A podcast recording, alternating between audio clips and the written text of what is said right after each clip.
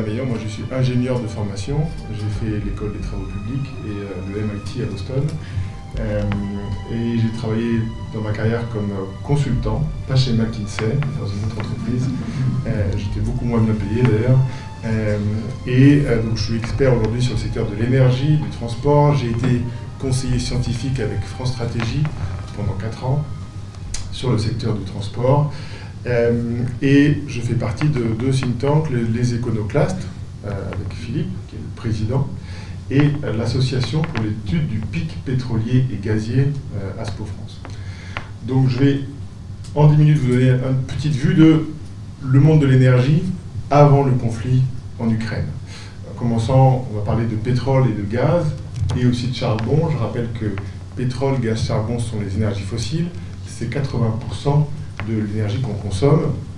Et euh, si on, prend, on commence par le pétrole, qui est le véritable sang de notre économie, euh, le pétrole euh, a connu un premier pic de production en fait dans les années 2010, en 2008 pour être précis, pic de production au niveau mondial du pétrole conventionnel qui ensuite avec le développement aux États-Unis du pétrole de Rochemer, dit pétrole de schiste, nous a permis d'avoir une petite rallonge euh, pendant une dizaine d'années, euh, avec ce développement euh, très significatif qui a permis aux États-Unis de devenir premier producteur mondial de pétrole, ex aequo avec l'Arabie saoudite et la Russie, avec 10 millions de barils par jour sur une production totale d'à peu près 80 millions de barils par jour.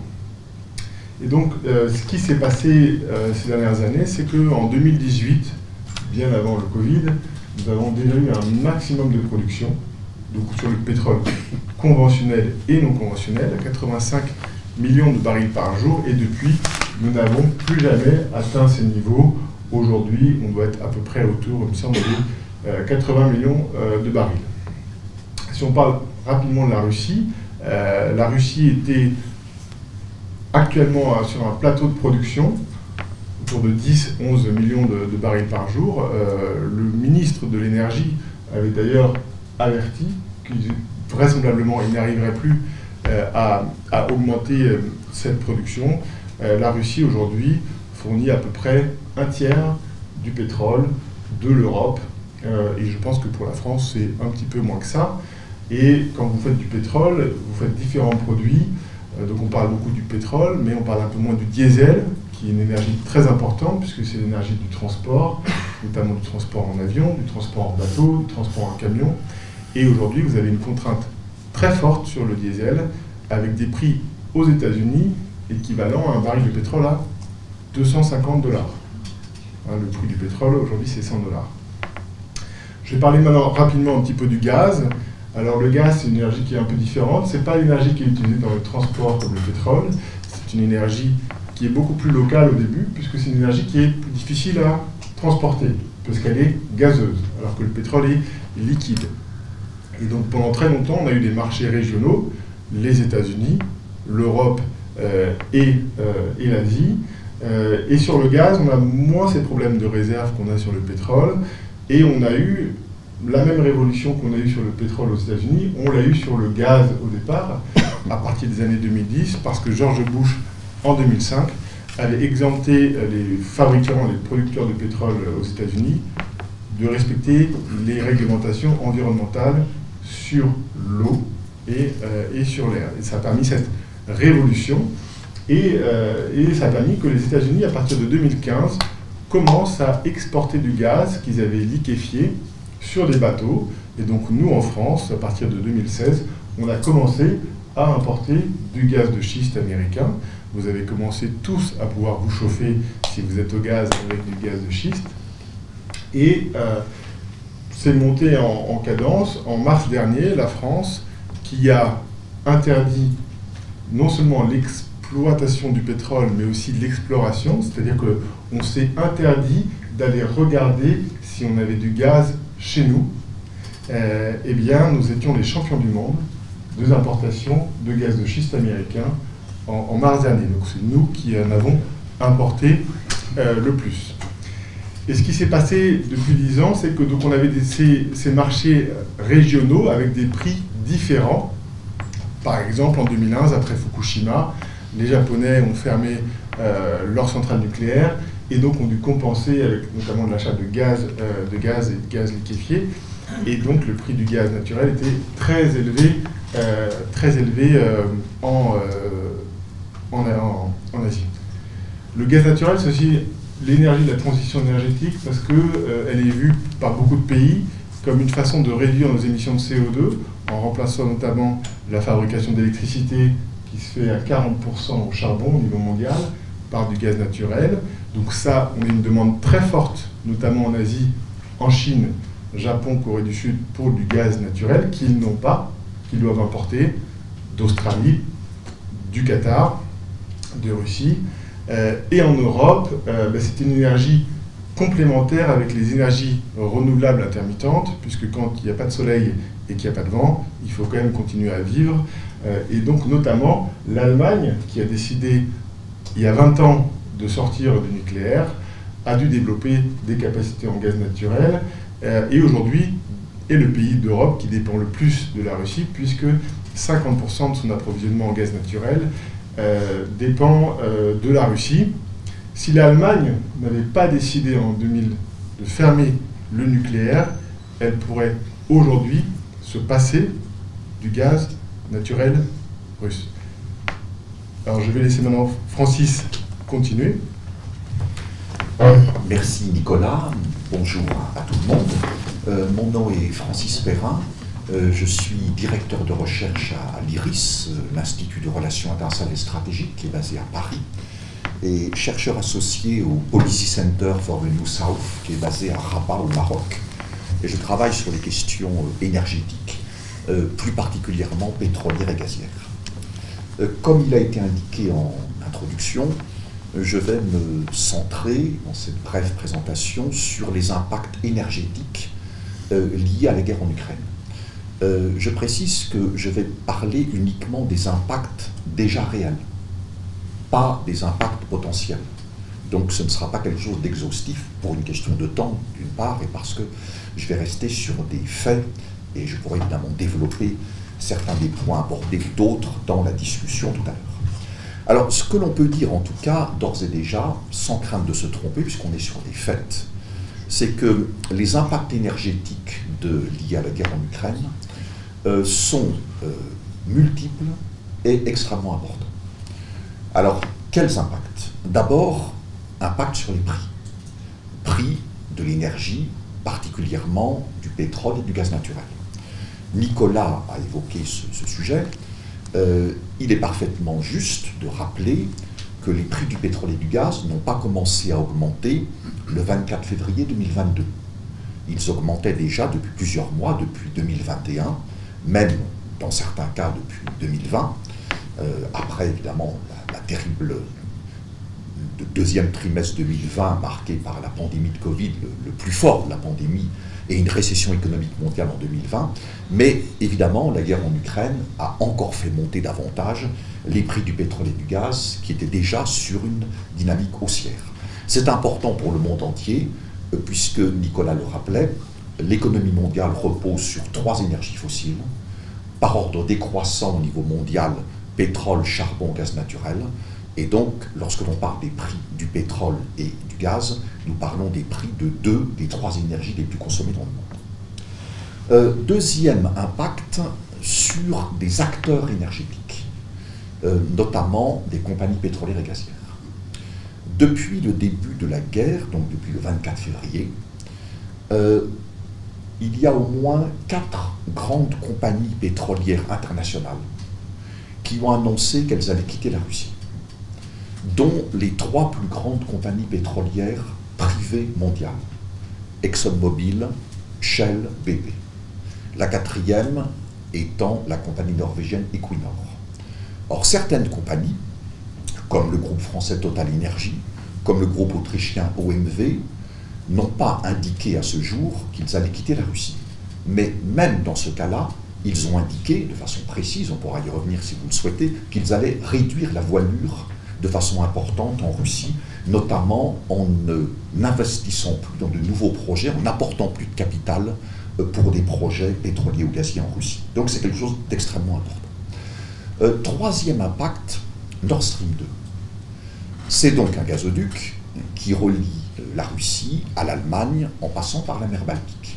Il y avait déjà le Nord Stream 1, même tracé, qui est en fonctionnement depuis une dizaine d'années, et le Nord Stream 2 a été construit pendant les années 2010, deuxième moitié des années 2010. Il a été terminé en termes de construction en septembre 2021. Il devait entrer en service soit fin 2021, soit en 2022. Euh, quelques jours avant le début de la guerre en Ukraine, le chancelier allemand a indiqué que dans les conditions actuelles, la mise en service de Nord Stream 2 n'était pas d'actualité. Il n'a pas dit j'abandonne le projet définitivement, mais il a dit dans ce contexte-là, ce n'est pas possible vu ce qui s'est passé après, parce que ça c'était quelques jours avant la guerre, on peut évidemment se demander si ce projet qui a coûté 10 milliards d'euros verra le jour, euh, un jour, si je puis dire, sera en fonctionnement un jour ou pas du tout, ou si ce sera un éléphant blanc de plus de la part de certains projets énergétiques. Donc c'est quelque chose de très important. Euh, quatrième impact, les sanctions. Euh, nous allons y revenir tout à l'heure. Juste en un mot, ou en deux mots, disons, euh, des sanctions économiques qui, pour l'essentiel, ne sont pas des sanctions portant directement sur le secteur énergétique. Et après, je vais nuancer ce que je suis en train de dire. Mais des sanctions économiques qui indirectement vont peser sur le secteur énergétique, notamment par le biais des sanctions financières. Toute activité économique, y compris l'énergie, et je dirais peut-être surtout l'énergie, vu le coût des investissements, a besoin de financement. S'il y a des sanctions financières qui sont fortes, cela impacte forcément négativement le secteur énergétique et les projets énergétiques. Euh, autre impact, un embargo des États-Unis, euh, proclamé le 8 mars 2022, sur le, pour ce qui concerne les États-Unis, pas pour ce qui concerne le monde, sur le pétrole russe, les produits raffinés russes, le gaz naturel russe et le charbon russe. Du côté européen, euh, on ne va pas aussi loin que euh, du côté des États-Unis pour deux raisons simples que vous connaissez bien. D'abord, l'Europe n'est pas un grand producteur d'énergie fossile comme l'est les États-Unis. Nicolas l'a rappelé, hein, États-Unis, premier producteur mondial de pétrole devant la Russie, premier producteur mondial de gaz naturel devant la Russie, troisième producteur de charbon après Chine et Indonésie. Donc un géant des énergies fossiles. Ce n'est pas le cas de l'Union européenne, loin de là. Et en plus, la dépendance européenne par rapport à la Russie en termes d'énergie est très importante, alors que la dépendance américaine par rapport à la Russie en termes d'énergie est extrêmement faible. Donc il n'y a pas les mêmes marges de manœuvre. Cela dit, l'Union européenne a décidé de se passer à terme, à terme en gros dans un horizon de 5 ans, de pétrole et de gaz russe, une orientation politique, de politique énergétique annoncée il y a quelques semaines. Et comme vous le savez, dans les derniers jours, on évoque très fortement au niveau européen, Union européenne, la possibilité d'avancer très sensiblement le calendrier pour un embargo pétrolier contre la Russie. On parle éventuellement de fin 2022, mais il n'y a pas de décision, ce sont des propositions de la Commission européenne. On aura les réponses des États entre maintenant et la fin mai.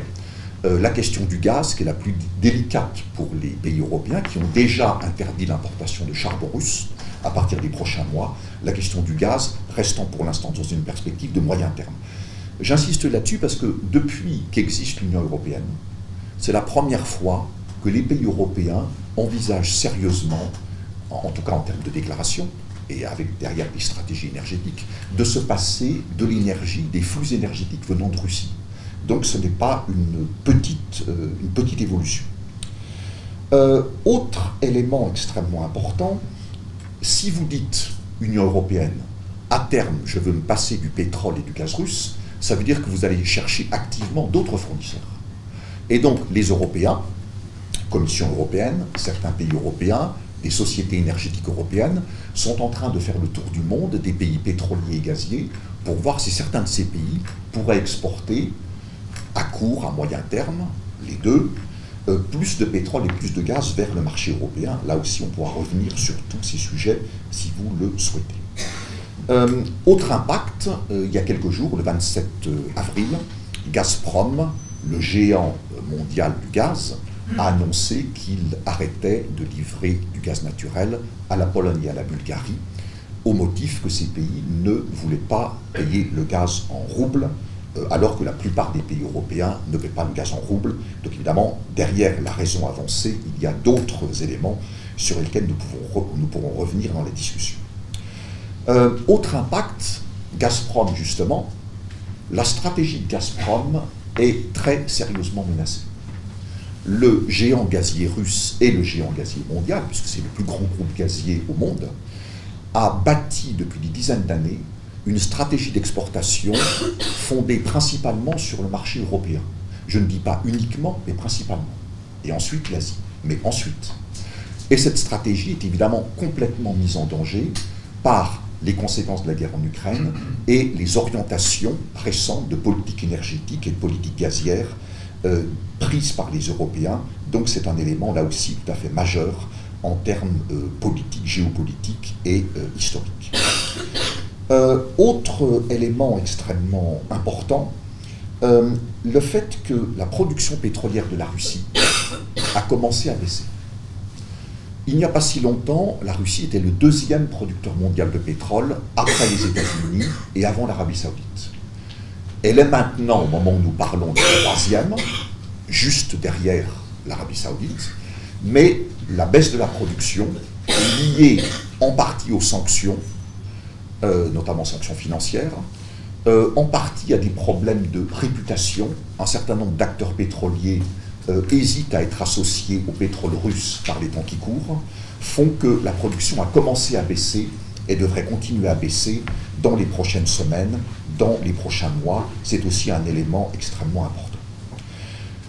La baisse de la production pétrolière russe, en tout cas le début, et le fait que les Européens veuillent à terme, ou peut-être fin 2022, se passer du pétrole russe, fait que les pays de l'OPEP, l'Organisation des pays exportateurs de pétrole, 13 pays, les pays de l'OPEP plus 23 pays, dont les 13 pays OPEP, plus 10 pays non OPEP, dont la Russie. Euh, donc les pays de l'OPEP, 13 pays, OPEP, je mets la Russie de côté pour les raisons que je viens d'évoquer, ces pays voient leur influence évidemment sensiblement renforcée. Si vous dites que vous ne voulez plus acheter de pétrole à l'un des plus grands producteurs mondiaux de pétrole, ça veut dire que vous allez en chercher ailleurs et vous allez aller vers ces pays qui ont, qui contrôlent parmi les plus grosses réserves pétrolières mondiales. Donc l'importance économique et géopolitique de ces pays, notamment des pays OPEP, notamment des pays OPEP Moyen-Orient, euh, est évidemment considérablement rehaussée par les événements géopolitiques en cours, et cela aura bien sûr des conséquences dans euh, les semaines, les mois et les années qui viennent. Autre élément, la question des stocks stratégiques pétroliers. Euh, du fait des conséquences de la guerre en Ukraine, il y a un risque, risque ne veut pas dire certitude, mais un risque d'une possible pénurie de pétrole en 2022 sur le marché mondial. Donc, quand on a un risque de pénurie de pétrole, on demande à d'autres producteurs, OPEP, OPEP, de produire plus. Et puis, s'ils ne le font pas, ou pas suffisamment, ce qui est le cas pour l'instant, qui reste assez timide, ne serait-ce que parce que la Russie fait partie de l'OPEP, et que l'OPEP fonctionne avec la règle de l'unanimité. Donc, c'est évidemment un peu délicat. Eh bien, à ce moment-là, on tire sur les stocks stratégiques pétroliers. Stock de pétrole brut, stock de produits raffinés. Alors, pour prendre conscience de l'importance de ce qui se passe actuellement, deux éléments. Un élément. Euh, les stocks stratégiques de pétrole pour les pays occidentaux sont coordonnés par l'AIE, l'Agence internationale de l'énergie, qui est basée à Paris et qui a été créée en 1974. Au moment du premier choc pétrolier, ce n'est pas une coïncidence, bien sûr, c'est une conséquence. Entre 1974, création de l'AIE, et l'été 2021, les stocks pétroliers ont été utilisés seulement, les stocks stratégiques, seulement trois fois. Trois fois sur plusieurs dizaines d'années. 1991, 2005, 2011. Ça, c'est jusqu'à l'été 2021. Entre l'automne 2021 et aujourd'hui, on a déjà utilisé trois fois les stocks stratégiques pétroliers, soit autant que dans plusieurs dizaines d'années auparavant. Ce qui montre bien l'ampleur des conséquences énergétiques de euh, la guerre en Ukraine dans le domaine, pétrolier. Euh, dernier impact peut-être, euh, il y a un pays, euh, enfin il y en a plusieurs, je parlais des pays de l'OPEP, mais dans l'OPEP, il y a un pays qui s'appelle l'Iran et que je vais extraire de l'OPEP, euh, non pas parce qu'il n'en fait plus partie, mais parce qu'il a une situation un peu particulière. Du fait des sanctions américaines contre l'Iran, imposées par l'administration Trump à partir de 2018. Ces sanctions ont fait chuter la production et les exportations pétrolières de l'Iran de façon très importante. Ça, c'était sous Donald Trump. Comme vous le savez, euh, le président Joe Biden a repris des négociations avec l'Iran, elles se tiennent à Vienne en Autriche, dans le but d'arriver à un accord américano-iranien avec les termes suivants. Les États-Unis reviendraient dans l'accord de Vienne sur le nucléaire iranien que Donald Trump avait quitté en 2018. L'Iran accepterait à nouveau un certain nombre de contraintes sur son programme nucléaire, dont un contrôle international, et les États-Unis lèveraient une partie de leurs sanctions économiques contre l'Iran. Euh, l'accord est considéré comme quasiment signé depuis plusieurs semaines. Sauf que quasiment signé et signé, il y a évidemment une grande différence. Comme disait M. de la Palisse, enfin il n'a pas dit ça, mais on aurait pu le dire, Tant qu'un accord n'est pas signé, il n'est pas signé. Et M. de la Palisse est un homme très important en matière de géopolitique mondiale. Donc pour l'instant, l'accord n'est pas signé. Il bute sur un sujet particulièrement délicat sur lequel nous pourrons revenir si vous le souhaitez. Mais on, nous dit on est au bord d'un accord. S'il y avait un accord, et ma phrase commence par ainsi, l'Iran pourrait produire et exporter plus de pétrole dès 2022.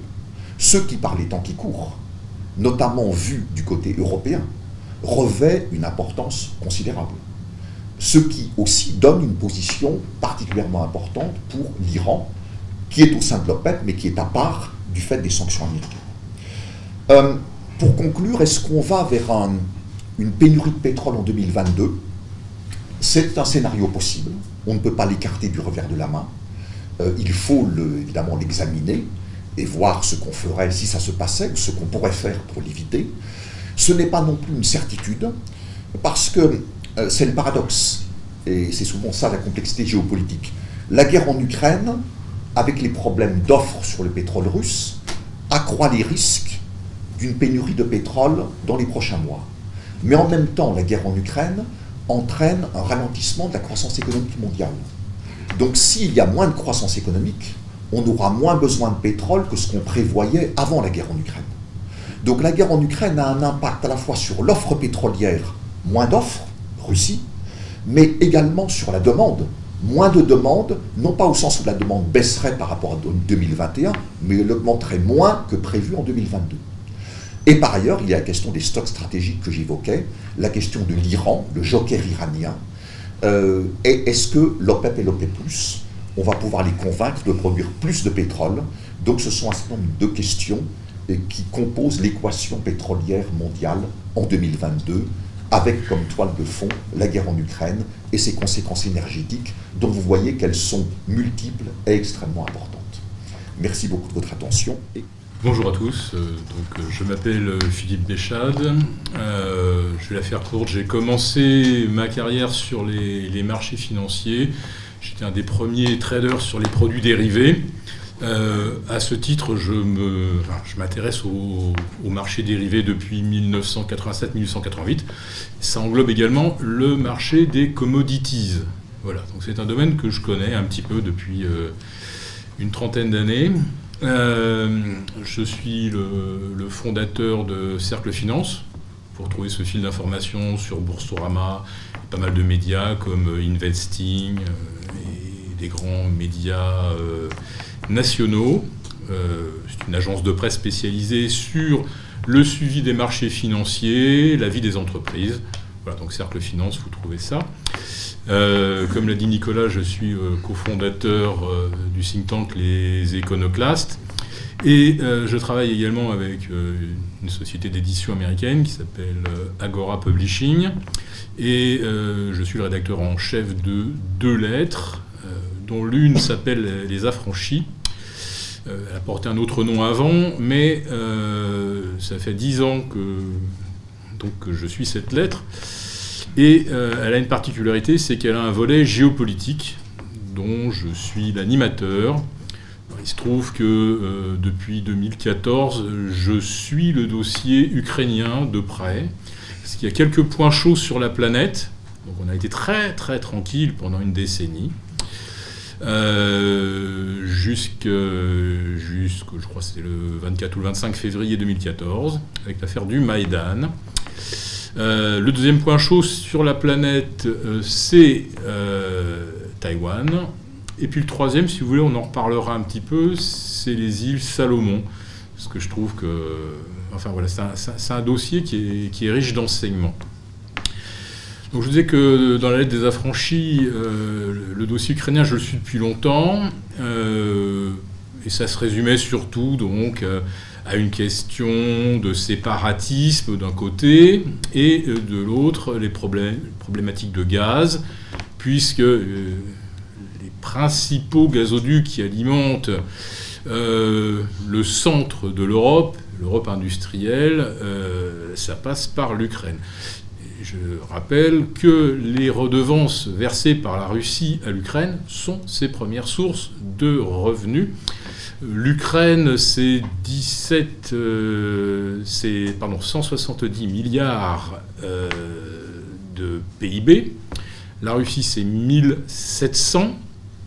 Et sur les 170 milliards de PIB euh, ukrainiens, vous avez à peu près 3 milliards qui correspondent aux redevances versées par la Russie. Et jusqu'à présent, euh, l'Ukraine n'a jamais refermé le robinet pour ne pas s'exposer à ne plus toucher les redevances russes. En revanche, l'Ukraine est vent debout contre Nord Stream 2 depuis que son concept a été acté. Et euh, la construction de Nord Stream 2, elle a démarré très très euh, très vite. Enfin, le concept a été travaillé étudié très rapidement après la décision allemande d'Angela Merkel euh, d'arrêter le nucléaire suite euh, à euh, l'avarie de la centrale de Fukushima. Donc il fallait absolument que l'Allemagne se procure une autre source d'énergie. Donc c'était Nord Stream 2. Et évidemment, vu le débit de ce tuyau, serait probablement réduit celui qui passait par l'Ukraine.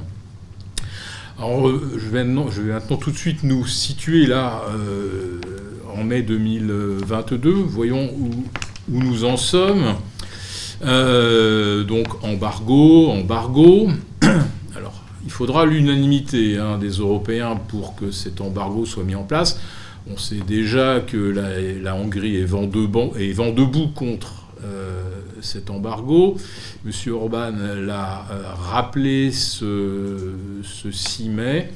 Euh, en décrétant cet embargo, je, cite euh, ses, propres paroles, donc l'Europe a franchi la ligne rouge, a donc donné un coup de canif presque irrémédiable à l'unité européenne.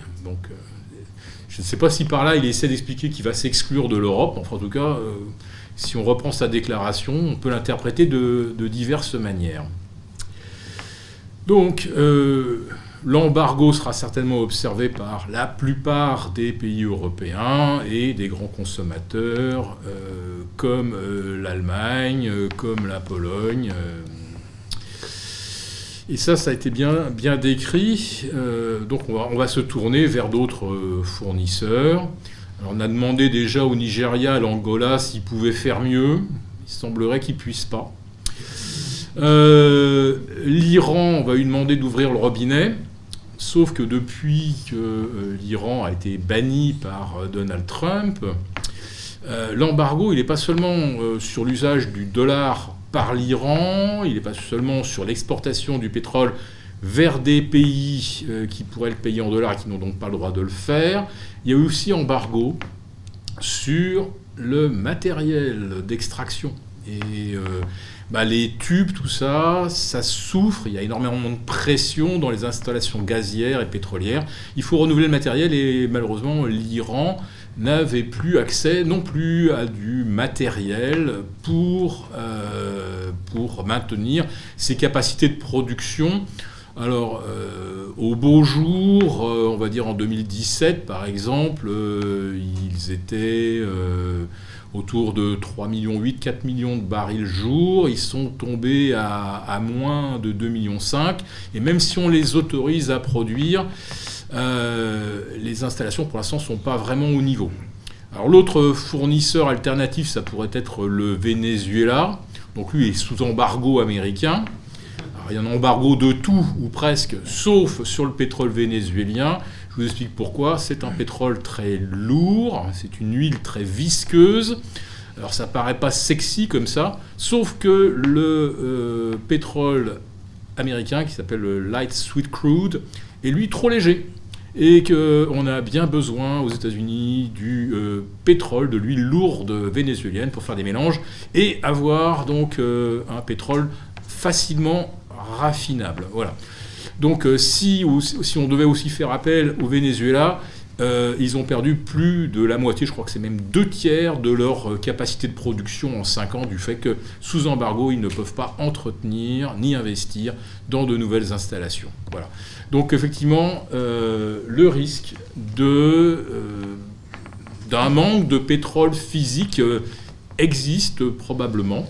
Et bon, la Russie, effectivement, elle, de son côté, va refermer les robinets, je pense à peu près à hauteur de 2 millions de barils jour, si l'Europe cesse de lui acheter, sachant qu'évidemment, il y aura une translation vers la Chine vers l'Inde. Euh, Monsieur Modi était à l'Élysée hier soir. Je ne l'ai pas entendu dire qu'il boycotterait le pétrole russe. Voilà. Alors moi, je voulais maintenant aborder la question du gaz.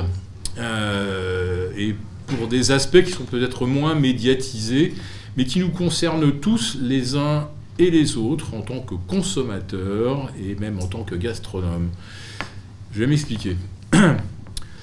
Le gaz, c'est une des principales composantes de nos engrais. Donc, euh, l'un des plus connus, bien sûr, c'est l'engrais azoté ANFO.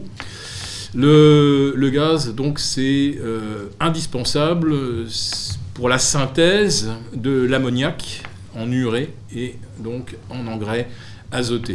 Euh, c'est la combustion du gaz, la combinaison euh, de l'hydrogène et du méthane qui euh, permet donc d'avoir, je pense l'hydrogène et l'ammoniac, qui permet d'avoir ce, phénomène de précipitation et qui permet de récupérer donc de ce fameux azote qui compose l'essentiel des engrais. Donc le gaz, c'est 80% du coût des engrais. Et la pénurie, elle n'a pas commencé le 24 février dernier, elle était déjà bien présente en Europe à l'automne dernier. Euh, nos céréaliers euh, avaient déjà énormément de mal à se fournir parce que le gaz avait déjà progressé et triplé de valeur, bien sûr, avant euh, les événements de, février. Et déjà, c'était quasiment impossible pour des céréaliers qui avaient pas des bonnes marges de se procurer de l'engrais. Alors, on était à peu près à 230-250 euh, euros la tonne d'ANFO, et euh, récemment on était à 1100. Et euh, il y a beaucoup de CRLI qui ne peuvent pas aller au-delà de 800-850 la tonne. Si on ne répand plus d'engrais dans nos, dans nos champs, pas seulement les champs français, mais à travers toute l'Europe, euh, les, rendements vont chuter de 20%. Or, euh, là, il y a un grand questionnement, bien sûr, sur la capacité de l'Ukraine à, récolter euh, donc, le blé de printemps. Alors, il y en a qui disent que les Russes ont confisqué les tracteurs et les moissonneuses, d'autres qui disent qu'au contraire, ils les ont sécurisés pour éviter d'être bombardés et donc de pouvoir fonctionner quand on aura besoin de moissonner. Euh, donc, euh, si par malheur euh, on n'avait pas le, blé ukrainien, il y aurait vraiment effectivement un gros manque de physique sur la planète. Il y avait des conséquences qui sont autres que baisser le chauffage à 17 degrés l'hiver prochain. Là, c'est carrément des gens qui crèvent de faim. Voilà. Alors, les engrais sont bien sûr fondamentaux, vitaux pour la production de céréales et parmi les céréales, il y en a une qui, qui va peut-être vous paraître euh, pas exotique, mais vous vous dites, oh bah oui, je vois très très bien, le colza, huile de colza, etc. Euh, on en met dans nos salades, euh, on peut faire des frites avec.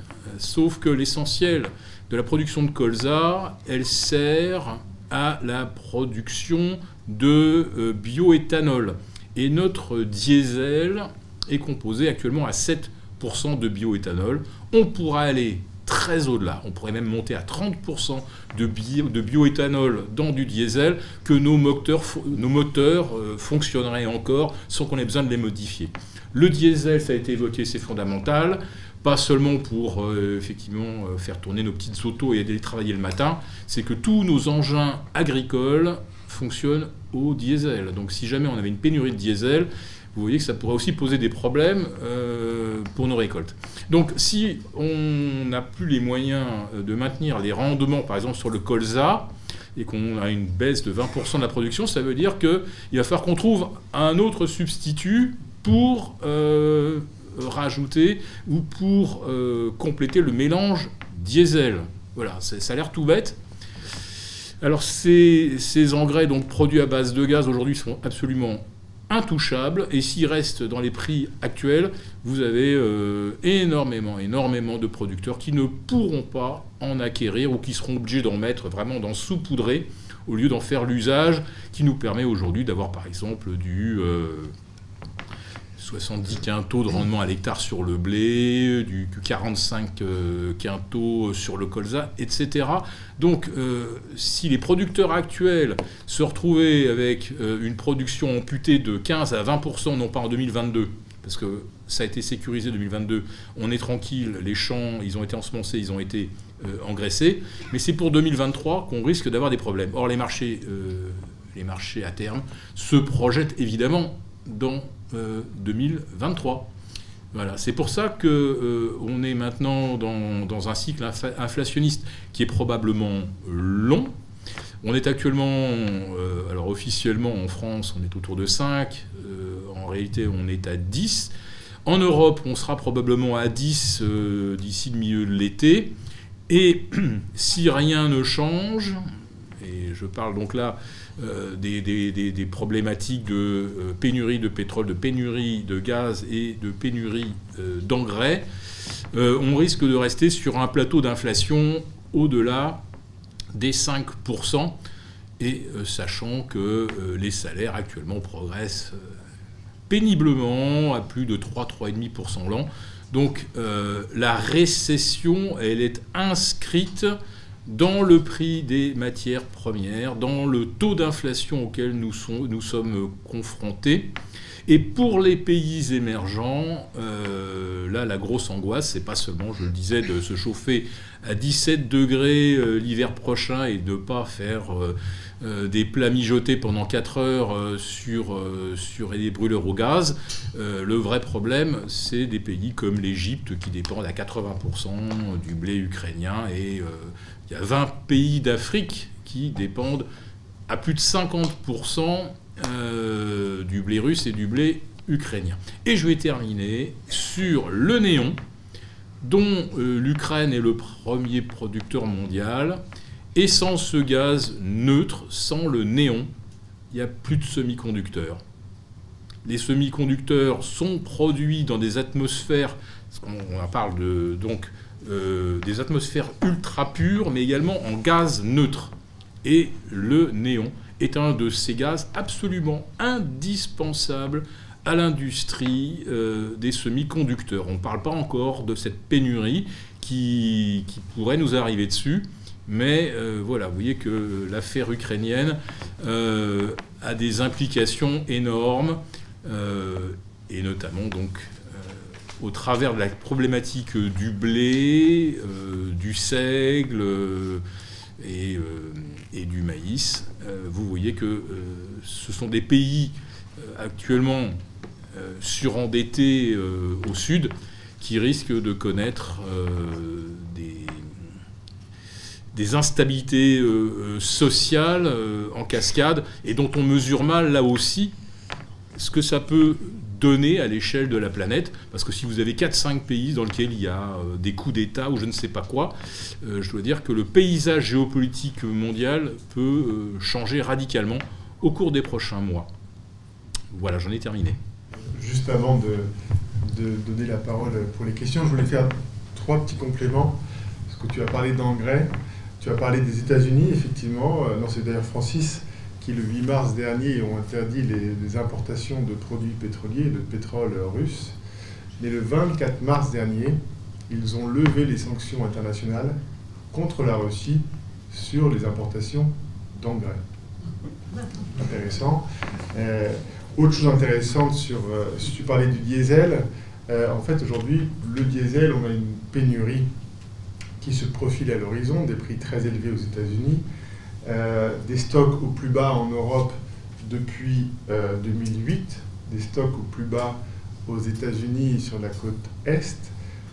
Pourquoi? Parce qu'en fait pour produire du diesel, vous avez besoin de gaz naturel vous avez besoin de gaz naturel parce que euh, le diesel, il faut enlever le soufre, le désulfuriser, désulfurer. Euh, et pour ça, vous avez besoin d'hydrogène. Et l'hydrogène, vous le produisez à base de gaz euh, naturel. Et donc, quand les prix du gaz naturel sont multipliés par 10, eh bien, vous allez avoir tendance à attendre un peu que les prix baissent pour pouvoir raffiner votre pétrole en diesel ce qui aboutit à cette baisse euh, importante du stock. Et donc, ces euh, différents entrelacements, je finirai sur un dernier clin d'œil, puisque je suis aussi euh, spécialiste sur le sujet de la voiture électrique. Et donc la voiture électrique aujourd'hui pourrait être vue comme une solution pour pouvoir se passer non seulement de pétrole, mais peut-être aussi de pétrole russe.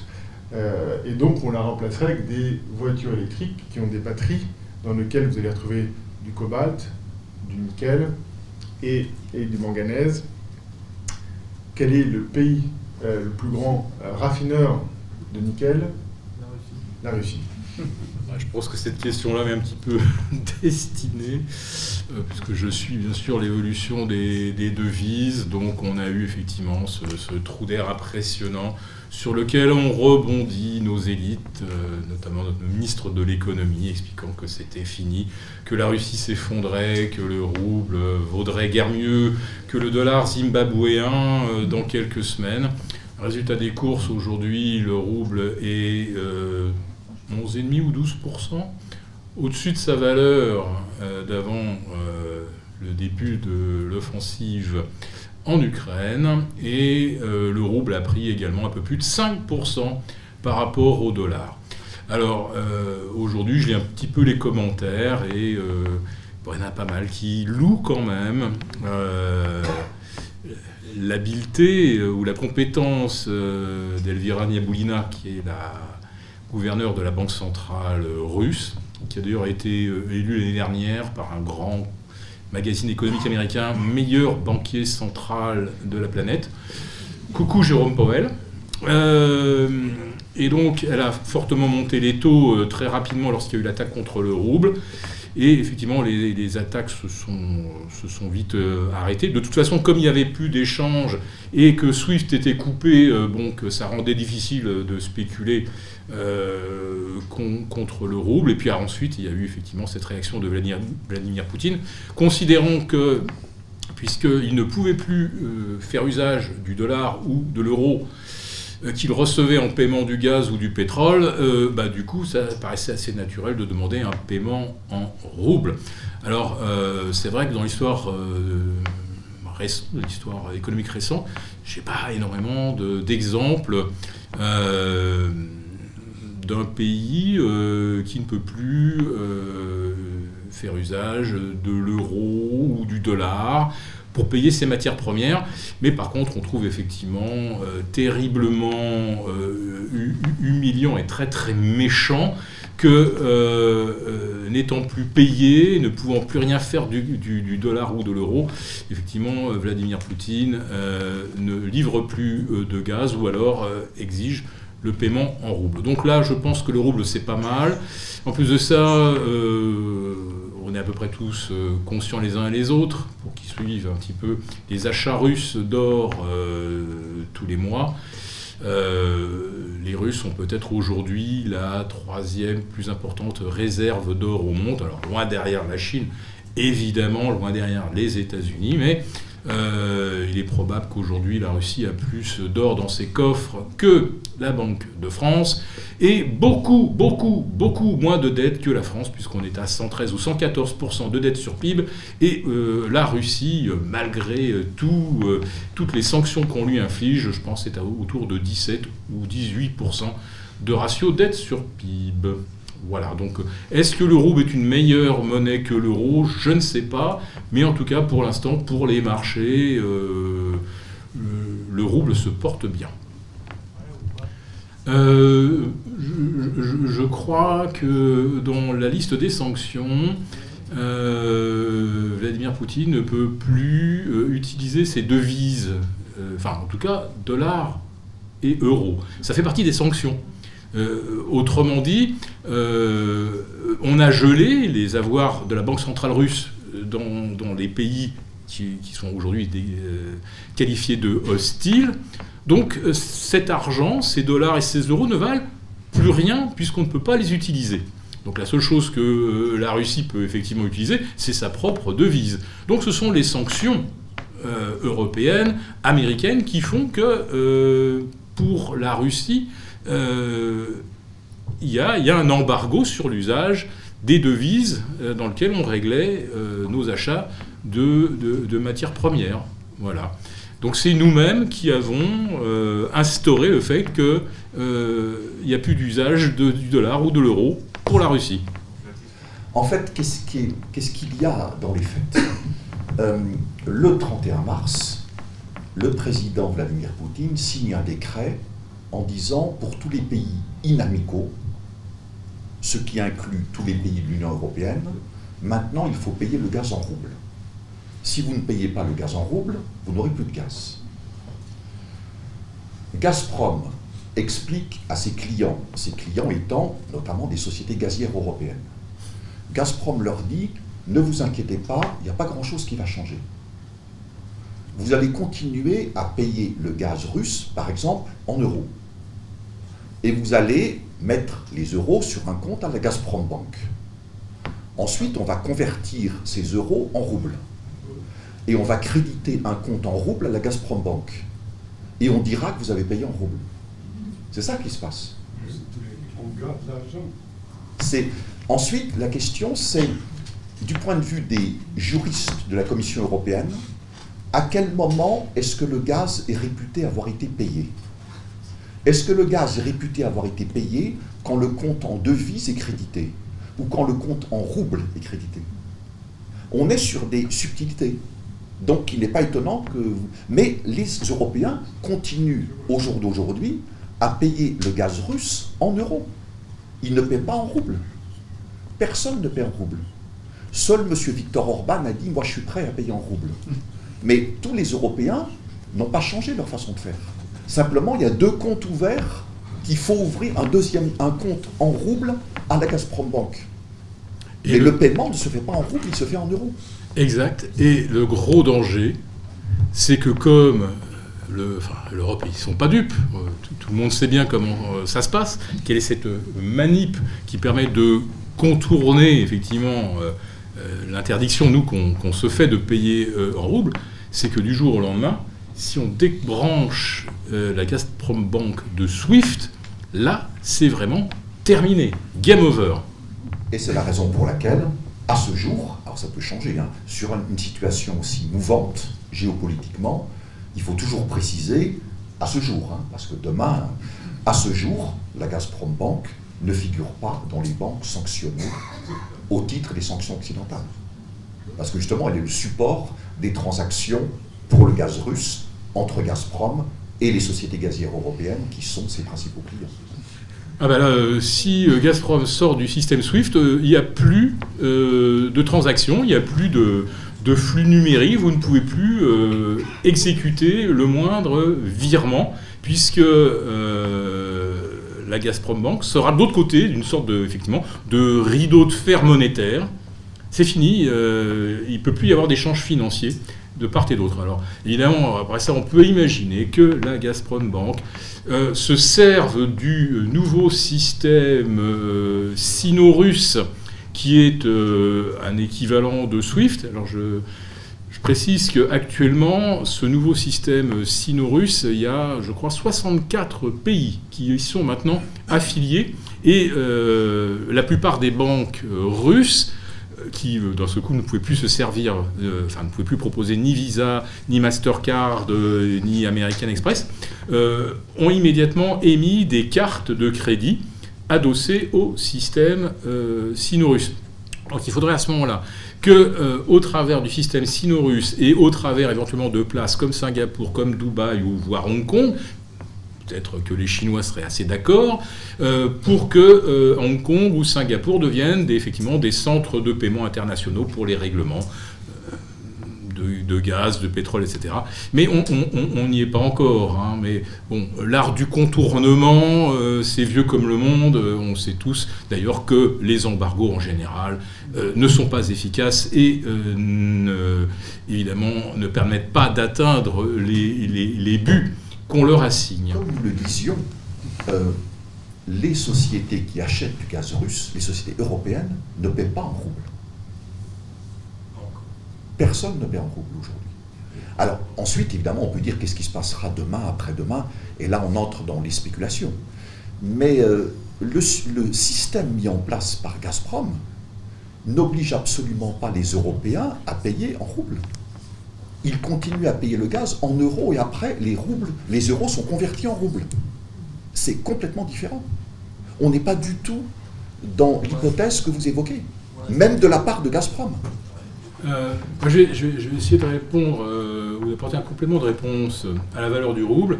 Alors, moi, je me suis penché sur les communiqués de la Banque centrale russe. Euh, tout le monde était très concentré sur la conférence de presse de Jérôme Powell avant-hier, mais je pense que ce que la Banque centrale russe donne comme information au marché est très intéressant. ils envisagent vraiment de faire du rouble une devise adossée adosser donc euh, effectivement un stock d'or, un stock de matières premières. Et ça, c'est bon. Je dirais que ça reprend des projets anciens. Hein. ça fait longtemps qu'on en parle. Sauf que là, euh, sous euh, la pression de la nécessité, il se pourrait que ça, que ça voit le jour. Et les Chinois, évidemment, sont extrêmement intéressés par ce principe, puisque eux, ce sont eux qui ont accumulé le plus d'or depuis 4 ou 5 ans. Euh, moi, j'ai des amis à Genève, ils me disent, euh, aujourd'hui, on fond tout ce qu'on peut trouver comme or dans le monde, quelle que soit sa provenance, quel que soit son degré de pureté. On le fond, donc euh, quand on fond de l'or, évidemment l'or étant le plus lourd, on écrème tout ce qui est au-dessus, et on sort des lingots de 999,9% de pureté. Tout ça, ça part pratiquement en Chine, quasi exclusivement. Alors qui a acheté un petit peu d'or? Le Vietnam, euh, la Pologne. Voilà. Mais euh, essentiellement, euh, c'est la Chine. Le dollar, c'est de la dette. C'est la définition même de la, monnaie dette. Mais on, a, on a déjà une Chine qui est, l'usine du monde et qui est, en termes de production, euh, euh, ils sont loin devant les États-Unis. Je vous donne par exemple, là, tenez, Shanghai est confiné. on se dit, bon, bah, ça va, c'est 25 millions de personnes, euh, ça ne nous emmène pas très loin. Bah, vous connaissez le PIB de la ville de Shanghai et de ses environs? C'est 500 milliards. C'est 500 milliards. Je crois que la Suisse doit être 750 milliards de PIB. Vous voyez Donc c'est juste énorme. Donc aujourd'hui, le yuan n'est pas convertible. Mais le but, évidemment, des Chinois, c'est de le rendre convertible. Son système, euh, donc concurrent de SWIFT, son système de compensation, euh, il est destiné à fonctionner, à fonctionner sur la base d'une référence monétaire, qui serait effectivement un yuan basé sur les mêmes principes que ceux que décrit la Banque centrale russe, c'est-à-dire stock d'or, et euh, longtemps, longtemps, il y avait du stockage de cuivre euh, on en a beaucoup parlé dans les années 2008-2010, euh, euh, c'était le benchmark de l'activité économique en, Chine. Et sans cuivre, l'économie chinoise ne fonctionnait pas. Donc ils avaient du cuivre. Maintenant, ce, qui est absolument fondamental, c'est le nickel, puisqu'elle est batterie au nickel. Et sans nickel, il n'y a pas non plus d'acier inoxydable. Dans l'acier inoxydable, il n'y a pas d'inox, il y a euh, essentiellement du nickel. Et sans acier inoxydable, vous n'avez pas d'acier plat pour l'industrie automobile. Donc la Chine nous tient complètement. C'est la, la Russie produit peut-être 10% du nickel, c'est déjà énorme. Mais c'est surtout la Chine qui raffine le nickel. Ils achètent tout le nickel produit euh, en Nouvelle-Calédonie, ils en achètent partout dans le monde, en Australie, et euh, ils sont quasiment hégémoniques. Donc euh, pour les Chinois, ça serait très facile de dire, nous aussi on peut faire une monnaie adossée, alors, alors, aux matières premières stratégiques, et le nickel aujourd'hui en fait partie peut-être même plus que le cuivre, et les terres rares, hein, les terres rares, c'est pareil. Les, Américains essaient de relancer de la production, sauf que ça fait sauter de leur chaise les écologistes. Euh, en Chine, les écologistes, on ne les entend pas trop. Donc on peut continuer de raffiner des terres rares, faciles. Donc euh, la Chine peut dire, voilà, euh, moi, sur cet échiquier mondial, j'ai telle et telle matière première de première nécessité. Et voilà, ma monnaie, maintenant, c'est une partie de ce stock. Et euh, je pense que la Russie euh, euh, réfléchit au même principe. Si on prend un petit peu de recul sur ces quatre plaques, finalement, les États-Unis, la Chine, l'Europe et la Russie, l'Europe et la Russie qui étaient des partenaires historiques, on sait depuis un certain nombre d'années que petit à petit, les États-Unis vont perdre leur hégémonie au profit de la Chine, qui d'ailleurs euh, n'a pas besoin de, faire de guerre pour leur, pour leur passer devant. Et donc ce qui se passe actuellement, c'est, et j'entendais hier Pascal Boniface qui parlait des relations entre la France et la Russie, et qu'on avait fait en trois mois un bond en arrière de 70 ans, et qu'on revenait aujourd'hui aux mêmes relations qu'on avait à l'époque de Staline.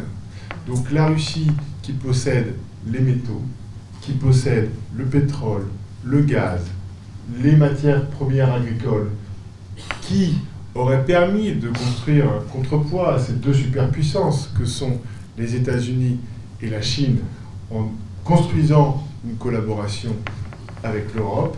Qu'est-ce qui se passe aujourd'hui? Nous les avons envoyés dans les bras de la Chine pendant que les États-Unis, avant de pouvoir s'écrouler, vont aller couler l'Europe.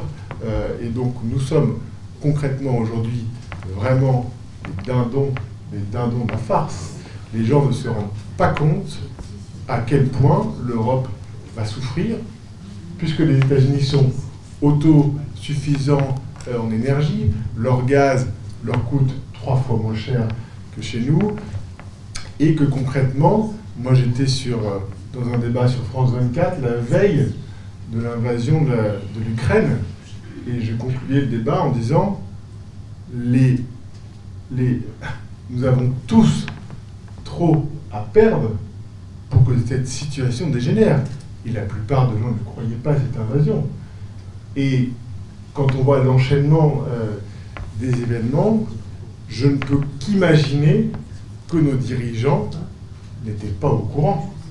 Parce que sinon, ils auraient fait le nécessaire pour éviter à tout prix, ou quoi qu'il en coûte, d'aller dans ce conflit dans un petit pays qui ne fait pas, enfin petit pays, plus grand pays d'Europe, mais qui ne fait pas partie de l'Union européenne, mais qui va envoyer le monde entier dans le chaos. Oui. Je considère que euh, les États-Unis et l'Europe n'ont pas fait tout ce qu'ils pouvaient pour essayer d'éviter ce conflit. On voit Poutine qui prend parti Sarkozy, il dit si tu acceptes que Bush intègre l'Ukraine et la Géorgie dans l'OTAN, c'est la guerre. Et là, il m'a raconté que Sarkozy s'est énervé en disant écoute, tu nous emmerdes, l'Ukraine, la Géorgie ne rentreront pas dans l'OTAN. Et la grosse responsabilité de Macron, c'est qu'il a laissé dire au sein du Conseil européen, pendant quand il était, lui, le patron de. Enfin, il aurait dû être le patron. Il a laissé dire que, laisser passer une petite musique, ah, mais l'Ukraine est indépendante, elle peut rentrer dans l'OTAN. Et je peux dire qu'en ce qui concerne cette guerre, c'est la responsabilité extraordinaire d'abord des Américains et surtout de l'Européen qui ont complètement suivi les Américains. Je dis ça parce qu'il faut bien poser les problèmes. Moi, je les ai vécus comme observateur, pas comme acteur. Je les ai vécus. Je me souviens encore quand Hollande est rentré, on a parlé de ce moment, puis il dit maintenant il faut que j'appelle et Merkel, oh, la caution de Merkel, et Obama pour lui demander de ne pas trop s'occuper. Voilà, je raconte ça parce que cette histoire, je l'ai fait dans plusieurs émissions de radio, ça ne reste pas dans les médias actuels. Mais je vous dis vous dire ça parce que ça, c'est quelque chose d'important. Je le dis, nous sommes profondément responsables de cette.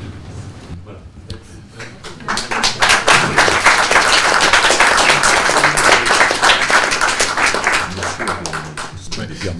Je vais juste euh, ajouter une petite anecdote. Euh, ce que vient euh, d'être dit. Euh, vous le retrouvez à peu près dans, toute la presse internationale. Moi, je l'ai retrouvé euh, dans la presse indienne en anglais, dans la presse brésilienne. Il y a à peu près que dans nos médias, à nous, que cette version-là n'est pas reprise. Et c'est même considéré comme une version complotiste. Alors comme moi je ne suis pas complotiste et que je m'en tiens aux faits, donc je suis revenu moi sur les déclarations du sponsor de M. Zelensky, cet oligarque qui a financé sa campagne et dont le fils est le propriétaire euh, des chaînes de télé sur lesquelles M. Zelensky s'est rendu célèbre. Et donc euh, ce sponsor de M. Zelensky a déclaré en 2019, avec son élection, nous allons bien sûr... Euh, reprendre le contrôle du Donbass.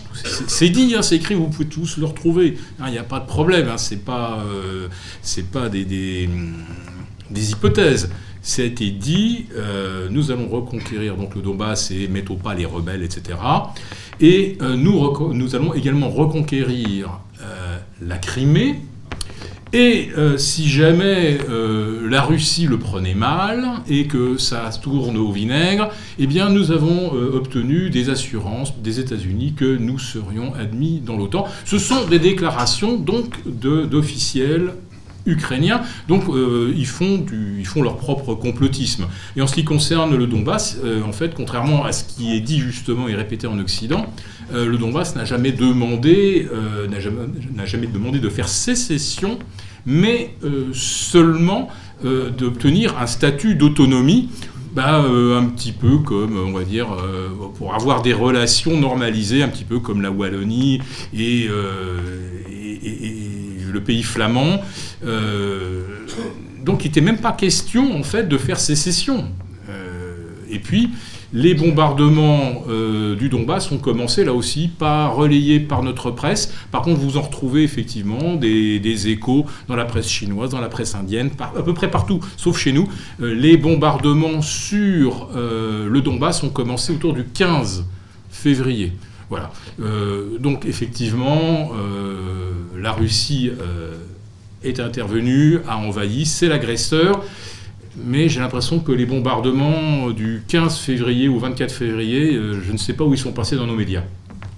Je, reviens sur euh, ce que vous avez évoqué sur l'Iran pour revenir un petit peu en arrière, pour que, tout le monde soit au même niveau d'information, de, de, de souvenir. Donc 2018, l'administration Trump décide de se retirer de l'accord de Vienne de juillet 2015 sur le programme nucléaire de l'Iran et de rétablir contre l'Iran toutes les sanctions économiques américaines, dont plusieurs avaient été levées par le président Obama, qui avait signé l'accord de Vienne en juillet 2015. Euh, les Américains imposent des sanctions extraterritoriales. Ce qui veut dire, en termes clairs, que du point de vue de Washington à ce moment-là, par rapport à l'Iran, euh, il ne s'agit pas seulement d'empêcher les sociétés américaines d'acheter du pétrole à l'Iran et de travailler en Iran, il s'agit d'empêcher toutes les sociétés pétrolières du monde entier d'acheter du pétrole à l'Iran et d'investir dans le secteur pétrolier en Iran. Les Européens, Union européenne, protestent contre la nature extraterritoriale de ces sanctions. Et c'est dans ce contexte-là qu'est évoquée l'idée que vous avez euh, soulignée à juste titre, la Commission européenne met en place un système qui est, comme vous l'avez rappelé, en gros un système de troc. je prends un exemple. Supposons à cette époque-là que l'Espagne, pays membre de l'Union européenne, ait acheté du pétrole à l'Iran. Normalement, l'Espagne aurait dû payer l'Iran en dollars, puisque le commerce pétrolier mondial se fait principalement en dollars. Mais ce n'est pas possible du fait des sanctions américaines. Donc dans le système européen, tel qu'il avait été conçu, l'Espagne importe du pétrole à l'Iran, l'Espagne ne paie pas l'Iran. L'Iran obtient un crédit qui lui permet par exemple d'acheter des machines-outils à l'Allemagne, sans qu'il y ait de flux monétaire. Et donc, les Européens s'étaient dit, voilà, on a une très bonne idée, on contourne la question du dollar, et donc on contourne les sanctions américaines. Sauf que ce système, très astucieux, vu de Bruxelles, n'a jamais fonctionné. Parce que les Américains ont dit, vous faites ce système pour contourner nos sanctions. Donc si vous l'utilisez, on vous sanctionnera quand même. Et la seule menace de sanctions américaines a fait que les Européens, mais aussi les Japonais, les Coréens, les Indiens et d'autres, ont arrêté d'acheter du pétrole à l'Iran. La simple menace des sanctions américaines, sans même que ces sanctions soient effectivement exercées. Et donc l'Iran a perdu des marchés pétroliers à l'exportation. Ces exportations ont chuté très fortement. Ayant moins de débouchés à l'exportation, l'Iran a réduit sa production puisqu'il avait moins de marchés. Et ça s'est passé à partir de 2018. Donc ce système, euh, qui sur le papier pouvait être intéressant, mais aurait supposé une très forte volonté politique dans sa mise en œuvre face aux États-Unis. Cette volonté n'existait pas, donc ce système, très intelligent sur le papier, de troc, n'a jamais fonctionné pour les entreprises européennes. Je reviens sur la partie de votre question, de votre commentaire concernant l'Ukraine et le gaz il est tout à fait exact que l'Ukraine a un potentiel gazier domestique. Pour partie du gaz conventionnel, pour partie du gaz non conventionnel. Mais, vous le savez bien, puisque vous avez travaillé dans cette industrie, euh, il ne suffit pas d'avoir un potentiel. C'est qu'il faut le vérifier par de l'exploration, par des travaux, le confirmer et ensuite le développer. Et donc passer de réserves possibles à des réserves probables, prouvées, et ensuite développer des capacités de production. Donc, euh, quand le gaz ou le pétrole, c'est le même raisonnement, est sous la terre, bon, on se dit c'est bien, mais ce qui intéresse les êtres humains, c'est que le gaz et le pétrole soient sur la terre. Et pour ça, il faut aller le chercher. Et pour ça, il faut investir. Et pour ça, il faut explorer. Donc, euh, il y a effectivement. Mais ce potentiel n'a pas été, si vous voulez, suffisamment exploré, prouvé, confirmé et développé. Donc aujourd'hui, ce n'est pas un, potentiel qui est sous la main de l'Ukraine, concrètement. Bah, le plus important, c'est quand même pas Burisma, le plus important, c'est quand même les grandes compagnies pétrolières internationales. C'est effectivement la compétence, euh, puisqu'en fait, quand vous parlez d'énergie, et ça on est bien aidé par les médias, l'énergie c'est un panneau solaire, une éolienne, une centrale nucléaire. Sauf que ça c'est l'énergie, c'est l'électricité, mais c'est 40% de l'énergie. Donc on oublie le reste. Et le reste, c'est le pétrole et le charbon. Si vous regardez, le candidat François Hollande a été élu grâce à cette promesse de réduire le nucléaire à 50%. Et derrière, on a eu un débat national sur la transition énergétique pendant 3 ou 4 ans, qui a abouti à valider la proposition, la promesse de François Hollande, qui ensuite a été invalidée par Emmanuel Macron. Euh, le mot pétrole apparaît une fois dans le texte de 600 pages. Euh, quand vous regardez le Green Deal européen, on ne parle que de panneaux solaires, éoliens, nucléaires. Le mot pétrole n'apparaît pas, n'apparaît pas dans, dans, ce document. Donc ce qui s'est passé depuis le début de l'année, c'est que les dirigeants ont découvert qu'on avait besoin de pétrole et de gaz. Donc c'est de l'incompétence. Quand j'étais à France Stratégie, euh, étant donné mes travaux avec euh, l'Association pour l'étude du pic pétrolier, on avait fait, on a publié un rapport très intéressant sur euh, les contraintes d'approvisionnement euh, sur l'électricité. C'est un rapport qui a été publié en novembre 2020 euh, par un de mes collègues qui s'appelle Étienne Becker, qui alerte justement sur les contraintes de disponibilité d'électricité en Europe. Et j'avais, je souhaitais pouvoir faire les mêmes travaux sur le pétrole et le gaz. Mais en fait, tant que le pétrole ne passe pas les 100 dollars, il est resté sous le radar.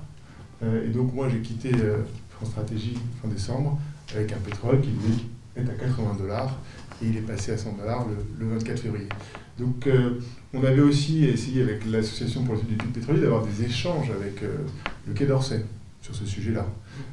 mais le Quai d'Orsay a aussi tourné en dérision et vous direz toujours, mais non, mais le... la phrase c'est très simple, c'est le pétrole, il y a 40 ans, il en restait 40 ans, aujourd'hui il en reste 40 ans, arrêtez de nous emmerder.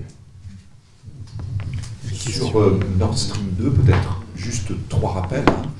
Euh, c'est une capacité de 55 milliards de mètres cubes de gaz par an.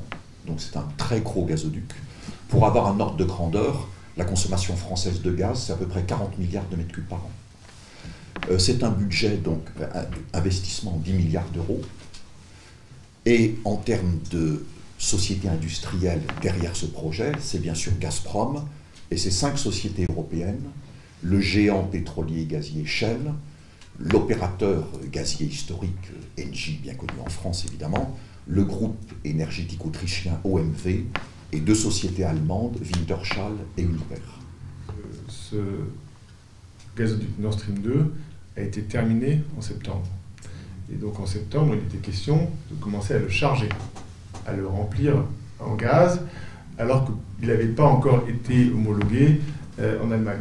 Ce que j'ai pu lire, qui sont des informations non vérifiées, c'est qu'effectivement, euh, l'Ukraine et Zelensky, euh, avec les 3 milliards de dollars qu'ils risquaient de perdre si Nord Stream était mis en route, ont fait le nécessaire avec les États-Unis pour mettre de la pression sur l'Allemagne afin qu'elle arrête ce processus de certification et qu'il ne soit pas euh, mis, en, service.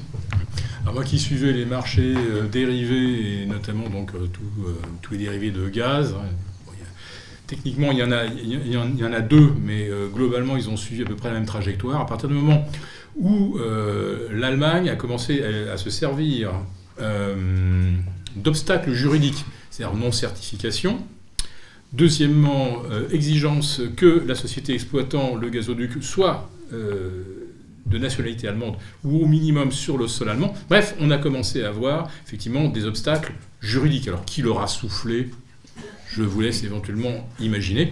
Et euh, la flambée euh, du gaz sur les marchés a commencé effectivement avec ces, euh, procédures qui retardaient de 3 mois, de 6 mois l'éventuelle mise en service de Nord Stream 2 qui devait représenter à pleine capacité à peu près un tiers des besoins de l'Europe, hein, pas seulement de l'Allemagne, de l'Europe. Voilà.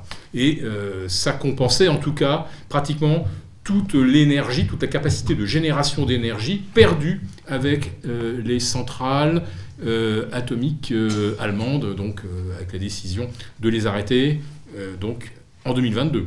donc vous voyez, il y avait une compensation parfaite entre la capacité énergétique du gaz acheminé et ce qui avait été perdu en capacité nucléaire. Ah, ce n'est pas un tiers des besoins de l'Europe, c'est un tiers des besoins importés de Russie de l'Europe, puisque c'est 55 sur 150 milliards et que l'Europe consomme 400 milliards de mètres cubes de gaz. La Russie, d'après les, dernières études, et y compris des études russes, ils s'en vont vers une récession de 8,5% euh, en 2022. Ce sera peut-être même au-delà de, 10%, peu importe. Euh, la Russie ne va en tout cas manquer euh, d'aucune matière première, c'est bien entendu. Ils ne seront pas obligés de baisser le chauffage à 17 degrés l'hiver prochain. Hein, voilà. Ils manqueront pas d'acier plat, ils manqueront pas de nickel, ils manqueront de pas grand-chose, ils manqueront pas de palladium. Euh, si Avtovaz euh, a besoin de pots catalytiques, eux, ils continueront à en avoir. Renault n'en aura plus. Voilà. Par contre, ce qui va manquer à la Russie, ce sont des composants informatiques euh, avec un embargo américain. Donc là, ça risque effectivement d'handicaper euh, la, haute technologie euh, russe. Il faut qu'ils se tournent vers la Chine, naturellement. Mais actuellement, la Chine, avec, avec le principal producteur de, de, de semi-conducteurs qui s'appelle le SMIC, euh, actuellement, ils, produisent des puces à 25 microns d'épaisseur. Et nous, en Occident, ce qu'on met dans nos iPhones, dans nos tablettes, euh, dans nos supercalculateurs, c'est plutôt des, composants à, 5 microns euh, qui viennent donc de chez TSMC, c'est-à-dire le producteur taïwanais. Et donc ça, les Russes n'y auront plus accès. Ils pourront plus recevoir de puces passant directement de Taïwan ou passant par les États-Unis. Donc ils vont avoir du matériel de moins bonne qualité. Il va, leur manquer effectivement beaucoup, beaucoup de, composants. Euh, mais par contre, nous, on va se retrouver également privés de composants pour euh, l'ISS, par exemple, hein, la petite station orbitale qui tourne. Les Russes se sont désengagés. On va, avoir des problèmes un jour. Terminé, euh, la Russie, avant, l'invasion en Ukraine, c'était 700, 800 millions de dollars de revenus chaque jour en vendant son pétrole, son gaz et son charbon. euh, comme la plupart des pays pétroliers, que ce soit les États-Unis la Russie, euh, ou l'Arabie Saoudite, avec l'augmentation du prix du pétrole, qui était significative, hein, puisque je vous rappelle qu'il n'y a pas très longtemps, on était à 40 dollars du baril. Donc les revenus, les recettes russes ont fortement augmenté. Et donc, à l'heure où nous parlons, les sanctions qui ont été actées par l'Union européenne concernent le charbon à partir de août 2022, qui représente 2% de ces 800 euh, millions de dollars. Ce qui pourrait avoir un impact, important sur la Russie. Et ça, peut-être que Francis a plus d'informations, c'est ce que vont faire les sociétés de services pétroliers, ce que vont faire les Halliburton, ce que vont faire les Schlumberger. Comme, euh, comme tu en avais parlé tout à l'heure, quand vous avez des sanctions et que ces sociétés n'entretiennent plus euh, vos, vos champs, eh bien, vous avez un risque de perte de production, de dégradation des, puits de pétrole. Et, l'enjeu qui peut être aussi important pour la Russie, c'est est-ce qu'elle va réussir ou pas à écouler son pétrole? C'est-à-dire qu'aujourd'hui, euh, la Commission européenne a annoncé, un, mettre des sanctions pour limiter les importations de pétrole russe, mais aussi pour empêcher toute société européenne d'être impliquée d'une manière ou d'une autre dans de l'exportation de ce pétrole vers d'autres pays, que ce soit des sociétés d'assurance, de finance, de transport. Euh, et si la Russie n'arrivait pas à écouler son pétrole, dans ce cas-là, elle serait obligée de fermer des puits. Parce qu'elle a plus, elle est déjà euh, ses capacités de stockage sont pleines. Si elle ferme des puits, qu'elle a plus ses sociétés de services, on va vivre un pic accéléré du pétrole euh, en Russie, alors qu'on était sur un, un plateau. On était sur un plateau à 11 millions de barils. Au début avril, on était à 10 millions de barils. Là, on parle de 9,5. Peut-être dans les prochaines, on aura déjà perdu 2 millions de barils. 2 millions de barils, c'est énorme euh, au niveau de l'offre de pétrole mondial. On n'en a pas parlé. Ce qui nous sauve actuellement sur le pétrole, c'est le Covid. Pourquoi c'est le Covid? Parce que le Covid, en ce moment, passe sur la Chine, passe sur Shanghai, et donc la demande de pétrole qui est historiquement très forte en Chine aujourd'hui et un plus bas, euh, si je ne dis pas de bêtises, depuis 20 euh, ans. Euh, et donc, c'est pour ça qu'on a des prix, entre guillemets, du pétrole à 110 dollars. Le jour où la Chine repart, attention, si ça arrive en même temps que la mise en place des sanctions européennes, voir des prix du baril à 150 dollars, c'est une éventualité possible. Vous avez posé la question de savoir s'il était facile de réorienter des flux gaziers. Et la réponse simple à votre question est non. Et c'est effectivement un problème important pour la Russie et pour Gazprom. D'autant plus que, historiquement, Gazprom a conçu une stratégie d'exportation du gaz centrée d'abord sur l'Europe. L'Europe, donc principalement l'Union européenne.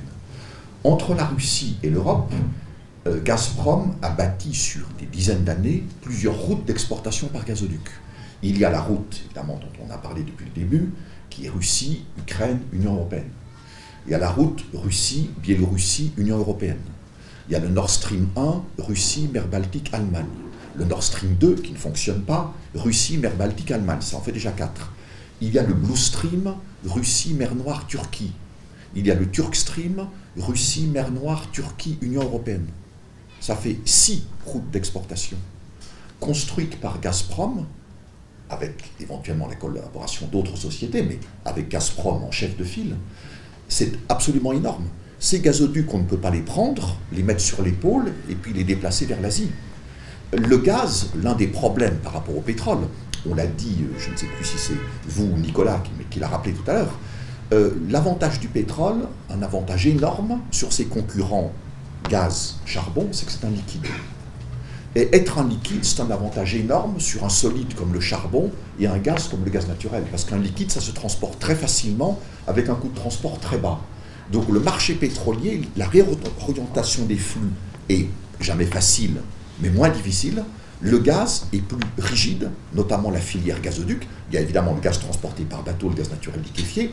Mais dans le cas de la stratégie de Gazprom et de la Russie depuis très longtemps, c'est plusieurs routes d'exportation par gazoduc vers l'Europe.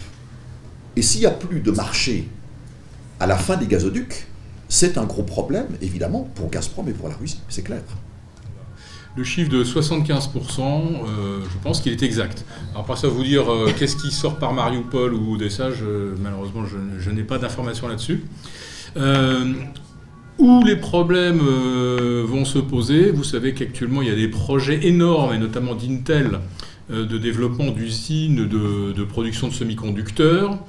Donc ça implique notamment le hollandais TSMC, euh, ça implique quelques Américains aussi qui vont fournir les machines. Mais les machines, si elles n'ont pas de gaz, elles, ne fonctionneront pas. Donc le, vrai problème, c'est quand euh, on, va arriver, je pense, aux inventaires euh, au milieu de l'été. on va voir ce qui nous reste. Et surtout, quand on va mettre en production les nouvelles chaînes, etc., euh, si on n'a pas trouvé une source alternative, euh, effectivement, euh, on risque de ne pas pouvoir produire, même si on a de nouvelles unités qui sont construites rapidement. Donc oui, il va falloir qu'on s'en préoccupe assez vite. Et je, ne sais pas quel autre pays au monde produit du, néon en quantité. J'imagine que la, Taïwan a sa filière c'est les premiers producteurs au monde, et j'imagine qu'ils doivent se ravitailler à la fois vers la Chine et, vers l'Ukraine. Je reviens sur les questions concernant le GNL que vous avez posées tout à l'heure. Alors, vous avez parlé à juste titre d'interdépendance. En matière d'énergie, on est souvent dans une relation d'interdépendance. Prenons le cas du gaz. L'Union européenne a pour l'instant besoin du gaz russe. Euh, la part du gaz russe dans les importations gazières de l'Union européenne, c'est 45%. Donc évidemment, c'est un, taux élevé. La Russie a besoin de l'Europe comme marché. Donc il y a bien une interdépendance. Simplement, les taux ne sont pas exactement les mêmes. Taux de dépendance de l'Union européenne par rapport au gaz russe, 45% début 2022. Taux de dépendance de la Russie par rapport au marché européen, 60%. Alors, terminaux GNL, il y en a en Europe, il y en a actuellement suffisamment pour pouvoir importer plus de gaz naturel liquéfié venant de différents pays. Vous avez cité les États-Unis, ce sera le cas, et d'autres, le Canada. Par contre, ça ne veut pas dire que dans les années qui viennent, il ne faudra pas construire en Europe de nouveaux terminaux pour accueillir des méthaniers et donc importer du GNL. Mais dès 2022, l'Europe, si elle trouve des fournisseurs de GNL, peut commencer à importer plus de GNL, parce qu'on a des terminaux qui ne sont pas utilisés à 100% loin de là. Et puis la, troisième partie de votre question, c'était gaz naturel liquéfié, on pense évidemment aux États-Unis.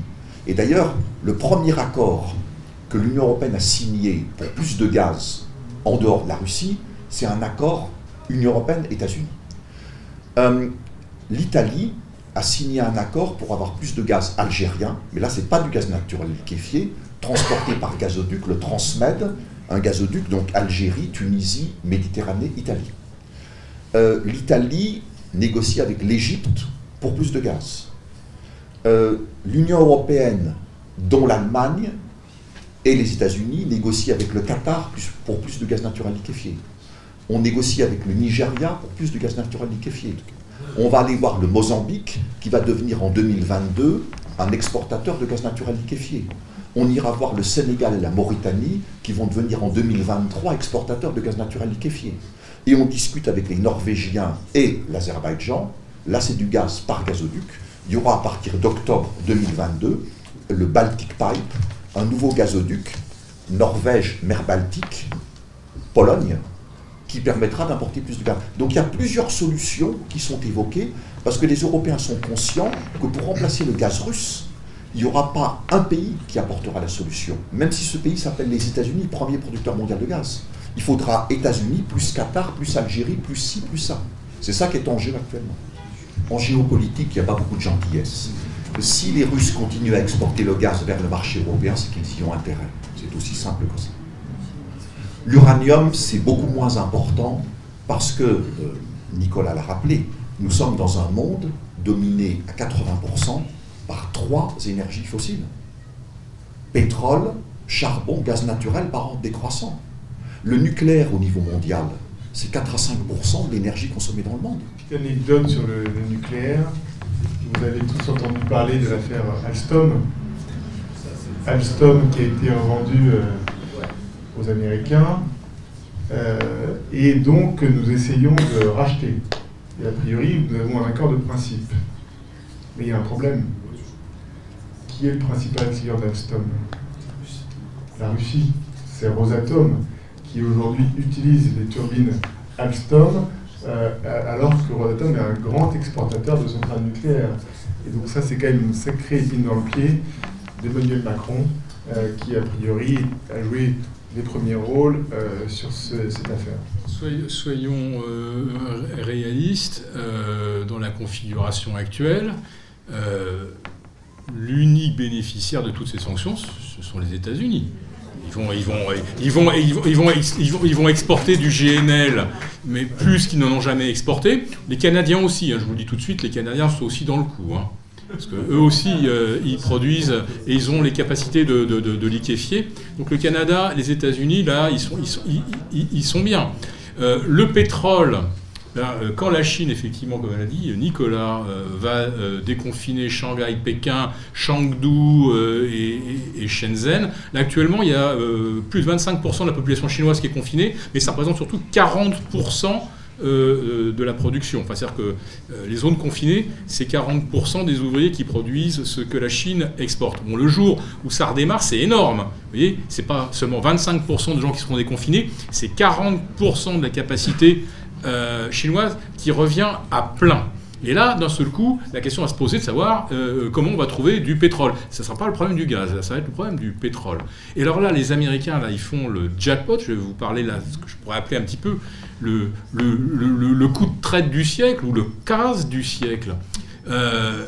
2020, euh, rappelez-vous, autour du 25 avril, sur les marchés dérivés, le pétrole passe à moins 20 dollars le baril.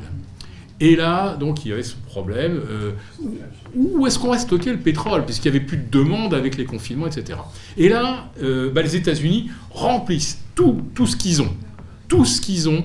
Euh, les réserves souterraines, toutes, toutes les vieilles installations, tous les, les, les, vieux réservoirs, on les remplit. Les, les pétroliers inemployés, stockage de pétrole les États-Unis ont acheté des centaines de millions de barils entre 15 et 35 dollars. Ils ont rempli toutes leurs réserves. Et là, effectivement, par deux fois, par trois fois, ils, libèrent, ils libèrent ces réserves. Ça veut dire qu'en ce coup, ah, on n'aura pas de problème de disponibilité du pétrole.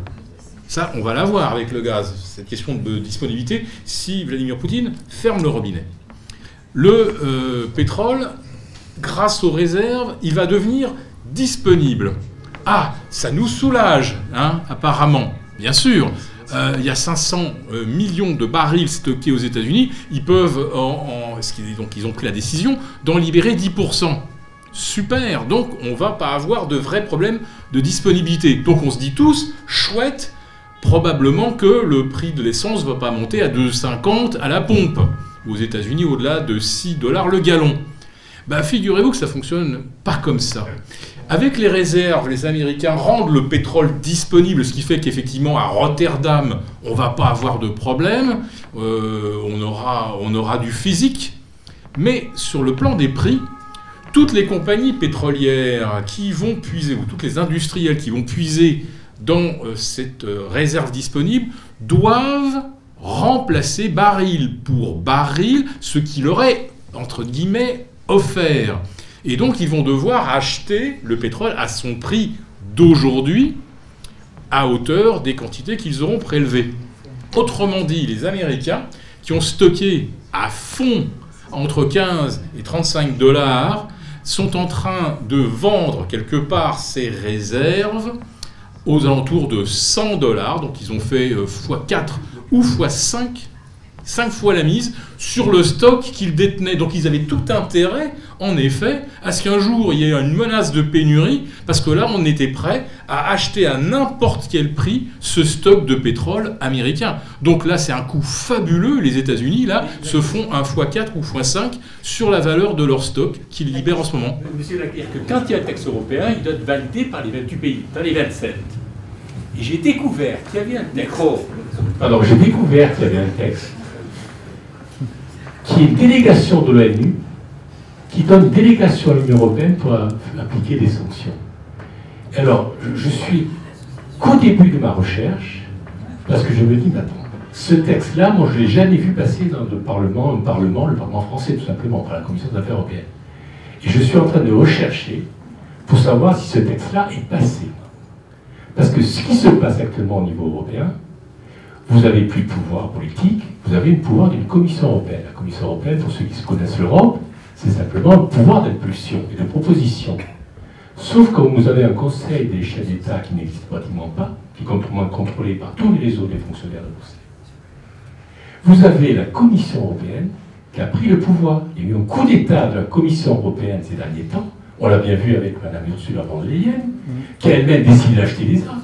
Complètement fou. Qui a elle-même décidé de, supprimer RTE et Sponi. Mais c'est complètement fou. Et sans la réaction du Conseil des chefs d'État qui ont cautionné cela. Je dis ça parce que je suis qu'au début de ma recherche, parce que ça m'a intrigué cette affaire. J'ai le texte. Et là-dessus, c'est vrai qu'il y a une interrogation. Il y aura certainement une raison juridique. Je ne vais pas arriver à trouver que ça ne marche pas. Mais sachez que c'est l'ONU, l'Union européenne par délégation. Les Américains, vous pouvez bien raconter les, intérêts américains ces sanctions, ils maîtrisent beaucoup de choses, ils maîtrisent notamment Bruxelles. Hein, les, les, cabinets anglo-saxons dirigent tout à Bruxelles, euh, McKinsey, euh, Berger, toutes ces grandes associations dirigent tout. Euh, je vous ai dit tout à l'heure, moi j'étais parlementaire, un parlementaire ne fait pas les lois. Le parlementaire, il vote les lois des bureaux, en France comme ailleurs. On a juste une proposition de loi, on peut faire des trucs. C'est pareil à Bruxelles. Le Parlement européen ne fait pas les lois. Il vote les lois, les directives de la Commission européenne, et qui sont complètement influencées par les cabinets anglo-saxons depuis Delors. Jusqu'à Delors et Mitterrand, les Américains étaient un peu en retrait. Et dès que la partie du monde de l'or est partie, les Américains ont compris le contrôle de toutes nos directives. Alors, quelquefois, il y a des ministres courageux, français, notamment sur les affaires informatiques, qui arrivent à contrer justement la puissance des cabinets anglo-saxons, des McKinsey ou des Berger, qui est structurellement. Mais le poids est tel actuellement que vous n'avez plus un seul politique du poids politique à Bruxelles. Voilà, je dis ça, c'est le problème qui est terrible actuellement pour la démocratie européenne. Moi, je suis très européen c'est un problème qui est terrible pour la démocratie européenne. Et tout ce qui se passe, en fait, c'est la conséquence de cette absence des politiques à euh, au niveau des sanctions internationales, les Nations Unies, en l'occurrence le Conseil de sécurité, euh, a seul le pouvoir, sur le plan juridique, d'adopter des sanctions qui s'appliquent au niveau mondial. Mais lorsque des sanctions visent un pays, quel que soit ce pays, n'importe quel pays peut prendre des sanctions contre un pays en particulier. Par contre, un pays européen ou un groupe de pays de l'Union européenne n'a pas le pouvoir d'imposer des sanctions au monde entier. Mais s'ils disent, nous, Union européenne, nous prenons des sanctions contre la Russie ou contre l'Iran ou contre la Syrie, etc., en termes légaux, alors vous avez posé la question légitime, ce qui n'est pas tout à fait la même chose, bien sûr. En termes légaux, quel que soit ce qu'on en pense politiquement, c'est parfaitement logique juridiquement. Les sanctions européennes ne consistent pas à dire, contre la Russie, ne consistent pas à dire les autres pays du monde n'ont pas le droit de commercer avec la Russie. Ils disent, nous, Union européenne, à partir de telle date, nous n'allons plus acheter ça à la Russie, nous n'allons plus acheter ça, nous n'allons plus leur vendre ça. Ça ne pose pas un problème de légalité, comme si l'Union européenne disait, aux Chinois, aux Indiens, etc., vous n'avez plus le droit de commercer avec la Russie. C'est ça sur le plan légal. Donc unanimité à 27, ce qui n'est pas forcément ça. Alors, sur la, question d'un possible embargo pétrolier contre la Russie, euh, qui est maintenant sur la table au niveau européen. Euh, effectivement, si l'un des pays, par exemple la Hongrie que vous avez cité, dit non, il n'y a pas d'embargo Union européenne contre la Russie. La question c'est, est-ce que M. Victor Orban, dira non ou est-ce qu'il dira moi je veux bien à condition que j'ai un délai plus long et qu'on me laisse par exemple non pas jusqu'à la fin 2022 mais par exemple je donne deux chiffres jusqu'à la fin 2023 et à ce moment-là je ne bloque pas c'est les négociations qui sont en cours donc pour la Hongrie ou pour la Slovaquie ou pour d'autres pays très dépendants du pétrole russe le choix n'est pas simplement entre oui ou non. Le choix peut être oui, je vote pour les sanctions, non, je m'y oppose, ou alors une stratégie médiane, je vote pour à condition qu'on prenne en compte ma situation particulière avec des délais plus importants. Et c'est ça qui est en train d'être négocié actuellement. On a eu, des, présidents qui effectivement étaient moins alignés sur euh, les intérêts des États-Unis. Moi j'étais euh, au MIT à Boston en 2002 lors du discours de Dominique de Villepin à l'ONU qui s'est opposé euh, à l'intervention en Irak quand on connaît les suites et les conséquences de cette intervention qui a quand même donné des années plus tard la naissance de l'État islamique, des attentats qu'on a eus dans notre pays. Euh, voilà. Mais je crois que la France a perdu, euh, sa diplomatie en 2002 ou 2003 et que depuis malheureusement, et notamment avec Nicolas Sarkozy et le retour dans le commandement intégré de l'OTAN, euh, nous sommes effectivement pieds et poings liés. Nous les avons suivis, alors c'est plutôt eux qui nous ont suivis en, Libye, qui n'était pas forcément une, bonne idée. Euh, mais, et aujourd'hui, je pense qu'Emmanuel Macron, je ne le vois pas exactement euh, dans les cinq prochaines années s'opposer à Joe Biden. Ce qui va être, ce qui va être intéressant, c'est à suivre, c'est l'Allemagne. Ce qui va être intéressant, c'est l'Allemagne, parce que l'Allemagne est quand même, certains l'oublient, mais parfois elle alterne avec la Chine, mais le plus grand pays exportateur mondial, et parfois devant la Chine. C'est-à-dire que l'Allemagne, plus grand pays exportateur mondial, c'est-à-dire que quand on regarde son solde, ses exportations moins son importation, elle a été parfois devant même la Chine. Donc l'Allemagne est un pays, contrairement à la France, qui est encore industrialisé, qui a beaucoup besoin de gaz naturel. C'est d'ailleurs pour ça que le gaz naturel n'est pas évoqué dans les sanctions, euh, puisque l'Allemagne, si elle n'a plus de gaz pour alimenter son industrie, hein, le gaz c'est l'énergie aussi de l'industrie. Donc nous en France, on peut se dire ah ben on est très content, on, en consomme moins. Ben, moi j'aurais préféré qu'on en consomme beaucoup plus. Ça voudrait dire qu'on aura encore une industrie sur notre sol.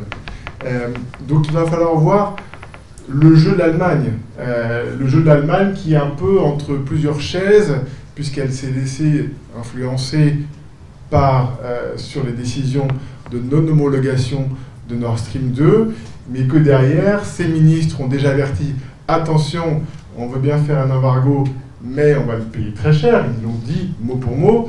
Euh, et donc pour moi, c'est au niveau de l'Allemagne que ça va jouer. Je suis persuadé que si nous avons d'ailleurs eu encore Angela Merkel au pouvoir, nous ne serions peut-être pas dans cette situation-là. Donc pour moi, euh, il n'y a pas grand-chose à attendre de la France, d'Emmanuel Macron, euh, mais ce sera plus intéressant de suivre ce qui se passe en Allemagne parce qu'eux ont des vrais intérêts. L'Allemagne a décidé de continuer à acheter du. Bah, pour l'instant, mais l'Allemagne a annoncé aussi deux, la construction de deux terminaux euh, d'importation GNL flottants euh, d'ici la fin de l'année, euh, puisqu'ils avaient tout misé sur Nord Stream 2. C'était le seul pays européen à n'avoir pas de terminaux d'importation du, gaz, du gaz américain. il faudra voir ce qui se passe en Allemagne. Le charbon, la fin du charbon en 2030, ça a priori, ça va être oublié. Le nucléaire, il n'est pas impossible que d'ici la fin de l'année, l'Allemagne revienne sur la décision de fermer ses trois derniers réacteurs euh, nucléaires. Donc, c'est vraiment en Allemagne que ça va jouer. Nous, on est entre guillemets un peu moins dépendants, c'est que 20% de notre gaz. Euh, donc, voilà, moi ce que je regardais, ce sont les Allemands. et je ne suis pas capable d'anticiper quoi que ce soit sur ce sujet. Merci beaucoup.